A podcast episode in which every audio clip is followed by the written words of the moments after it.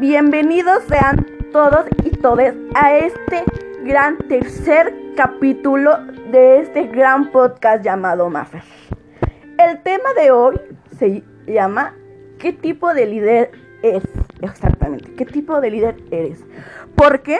Porque ya hemos visto que es liderazgo, pero ahora vamos a identificar qué tipo de líder somos.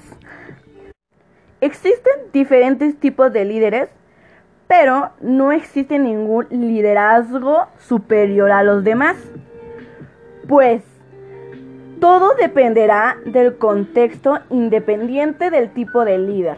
La actuación de los responsables de los procesos tendrán consecuencias. Te describimos los principales tipos de líderes para que actúes conscientemente de lo que puedes provocar. Además, tendrás los conocimientos para modificar las dinámicas en funciones de los resultados por para que consigas, es decir, si un perfil específico no funciona, optas por otro diferente. Existen cinco tipos de líderes. Para que nos vayamos identificando poco a poco, les diré ¿Cuáles son los tipos de líderes? Son cinco. El primero es líder laser fire. El segundo es líder autocrático. El tercero es líder democrático. El cuarto es líder transaccional. Y el quinto, líder transformacional. Esos son los cinco tipos de líderes que son. Pero para que te vayas identificando cuál eres, te voy a ir mencionando sus características. Las características de un líder Life Fire es que el líder se caracteriza por dejar funciones y no ser controlador, pues deja que los empleados cumplan con sus tareas sin intervenir regularmente, solo cuando hace falta. Líder autocrático. Sus características de un líder autocrático es que toma la decisión sin consultar con los demás, pues concentra todo el poder y no acepta que alguien le lleve la contraria. Funciona de forma unidireccional, el gerente manda y los demás obedecen sin chistar. Líder democrático. El líder democrático es un líder participativo que entusiasma a los empleados y promueve la participación.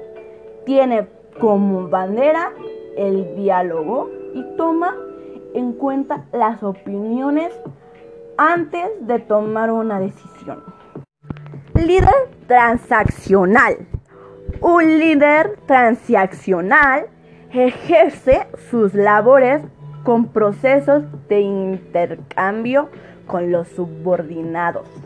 Es decir, los empleados son premiados cuando desempeñan sus labores eficientemente y eso lleva a incrementar la productividad.